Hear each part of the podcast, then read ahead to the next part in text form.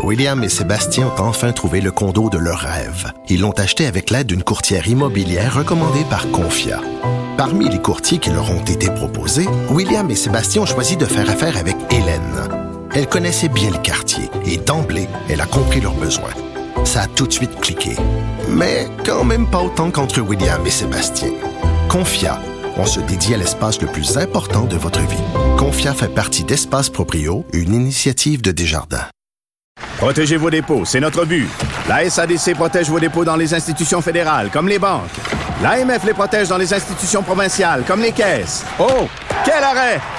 Découvrez ce qui est protégé à vos dépôts sont. Pour elle, les réponses sont aussi des questions. Vous écoutez Caroline Saint-Hilaire. L'agronome Louis Robert lance un livre cette semaine qui s'intitule Pour le bien de la terre, qui est publié aux éditions Multimont. Alors, juste pour vous rafraîchir euh, la mémoire, Louis Robert, c'est ce lanceur d'alerte, pardon, euh, qui a notamment dénoncé le recours à l'utilisation des pesticides et le manque d'indépendance du ministère de l'Agriculture du Québec.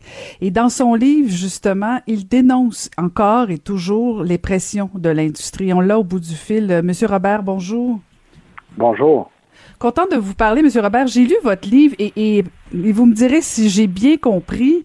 Si je, en fait, si je comprends bien, c'est que depuis 2018, euh, malgré vos sorties, euh, il n'y a pas beaucoup de choses qui ont changé dans le monde agricole. Les pressions euh, du monde des pesticides ont toujours bel et bien continué depuis 2018.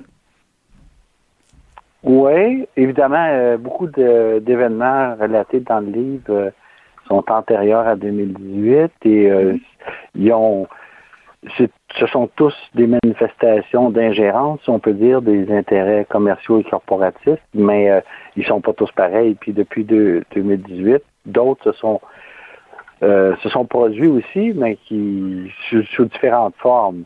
C'est-à-dire que euh, c'est c'est pas toujours de la même façon, mais c'est vrai que la direction du NOPAC a encore reçu des des représentations, euh, des gens qui n'étaient pas trop satisfaits, qui voulaient faire changer des choses, les, les messages euh, que je livrais. Mais euh, et puis aussi, surtout ce qui ce qui ressort en termes de statu quo, c'est que encore en 2021, par exemple, les champs de maïs et de soya vont recevoir pour une majorité d'entre eux une application d'insecticide dont la recherche a démontré l'inutilité.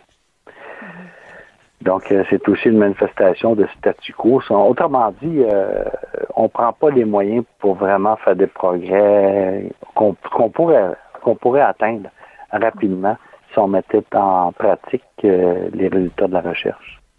Et, c'est quand même euh, surprenant parce que bon, avec ce que vous avez connu, bon, votre congédiement, votre les excuses et tout ça, euh, on aurait pu penser que les Québécois en général auraient été sensibilisés à toute la question agricole.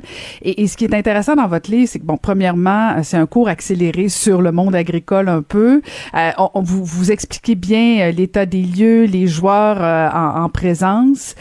puis en même temps, je vous avoue que ce que j'ai apprécié, bon, je sais vous êtes un expert, moi j'en suis pas une du tout, alors euh, je, vous l'avoue. Euh, mais c'était particulièrement accessible comme livre et vous n'êtes pas un dogmatique. Vous dites, vous dites dans votre livre euh, que, que vous, vous prêchez pas nécessairement pour une culture biologique mur à mur. Euh, vous voulez pas non plus euh, blâmer euh, les producteurs agricoles. vous, vous exposez dans le fond différentes façons qu'on pourrait améliorer l'agriculture et, et, ça, ça fait du bien aussi parce qu'on aurait pu s'attendre, Monsieur Robert, que vous soyez davantage dogmatique, mais c'est pas ça du tout qui ressort de votre livre.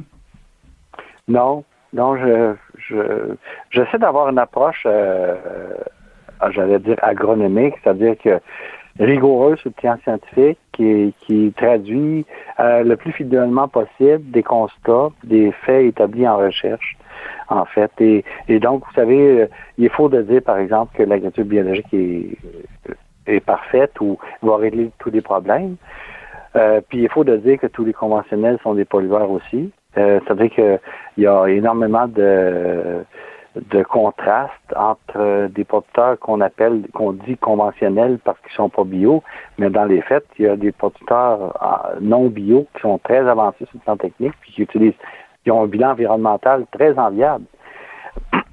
mais, pardon, mais je, je, crois que le bio monte la voie, puis le bio se traduit, l'adoption de plus en plus de, de producteurs euh, euh, dans le mode bio est un pas très positif, parce qu'évidemment, réduction de l'usage de pesticides, ça c'est sûr, et bilan environnemental aussi, plus intéressant. Ils ont des choses à améliorer. Puis moi, je travaille autant en bio qu'en conventionnel, là, puis ils ont des, par exemple, leur dépendance sur le travail du sol pour corriger, pour contrôler les mauvaises herbes. Bon, on essaie de, de réduire le travail du sol. C'est leur objectif aussi, évidemment. Là. Donc, c'est en évolution constante. Il n'y a pas de coupure, puis je ne suis pas favorable à, l'imposition d'une norme bio obligatoire pour tous les producteurs du jour au lendemain, parce que ça va être euh, très difficile à réaliser avec des coûts énormes aussi. Vous faisiez référence, euh, Monsieur Robert, euh, aux, agronomes. Est-ce que l'Ordre des agronomes euh, a lu votre livre? Savez-vous ce qu'ils en pensent? Non.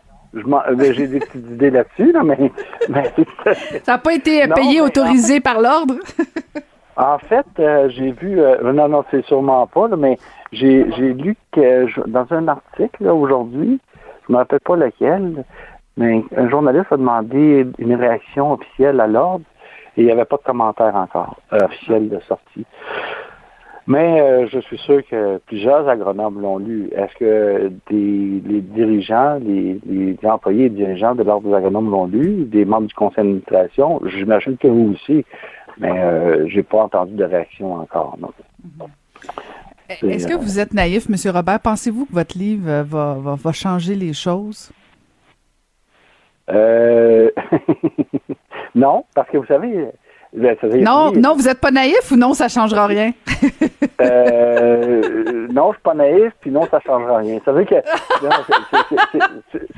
c'est une blague parce que en réalité, je suis. Vous savez, hein, euh, euh, on a tendance à penser que les fonctionnaires sont très tolérants, dociles et patients. c'est vrai, en fait, parce que ça fait depuis 1992, euh, hein, je ne sais pas si vous savez, mais je le dis dans le livre, qu'on a, qu'on a que le MAPAC avec l'UPA se sont entendus pour réduire les pesticides, puis ça n'a jamais marché, puis il y a tout le temps des renouvellements de l'entente, puis une nouvelle mouture, des nouvelles tentatives, en utilisant les mêmes recettes, ça marche pas. Euh, que, euh, donc, euh, je prétends pas que ça va changer, sauf que ce que j'ai voulu faire, D'abord, c'est mon travail d'agronome, en fait, euh, au service du public. je suis très heureux de l'avoir fait pour ça. Mais c'est aussi de nourrir la réflexion du public. Parce que vous savez, depuis pas longtemps, deux, trois ans peut-être, il y a une réflexion qui est amorcée parmi les groupes environnementaux, parmi les groupes de citoyens qui s'organisent entre eux, et au niveau des citoyens individuellement aussi, sur l'avenir de l'agriculture. On se rend compte que l'agriculture, une réalité, c'est que l'agriculture, c'est un bien public un peu comme l'eau. Et que le citoyen a un mot à dire dans ce qu'il va mettre dans son assiette, comment les, aliments vont être produits. Il a un mot à dire, puis il n'est pas assez écouté. Et, et, je sens que c'est en bouillonnement présentement, puis je sens que présentement, on essaie, on est en train d'imaginer l'agriculture qu'on va avoir dans 30, 40 ans. Et, je, propose ma modeste contribution sous la forme de ce livre-là à la réflexion des gens, pour ceux qui s'intéressent, et la réception à date est très positive dans ce sens-là. Ça va nourrir la réflexion, ça va, ça va établir les faits aussi, je pense, parce qu'il y a des, fausses croyances parmi le public aussi au sujet de l'agriculture. Et, et, ça va, ça va aider, j'espère en tout cas, ça va aider. Dans ce sens-là que je vois mon livre, moi. Mhm. Et, ce qui est intéressant, c'est pas, on sent pas du tout la vengeance. Et vous avez raison, Monsieur Robert, de dire que euh, il faut qu'on s'intéresse un petit peu plus au monde de l'agriculture. Et c'est toujours euh, fascinant quand même qu'on qu'on s'intéresse peu à ce qu'il y a dans notre assiette, d'où ça vient, comment c'est fait. Euh, et je pense que votre livre répond bien à ces questions-là. Alors merci beaucoup, Monsieur Robert. Je rappelle que vous venez de publier un livre pour le bien de la terre, publié aux éditions Multimond. Merci infiniment, Monsieur Robert. Merci à vous. Bonne fin de journée.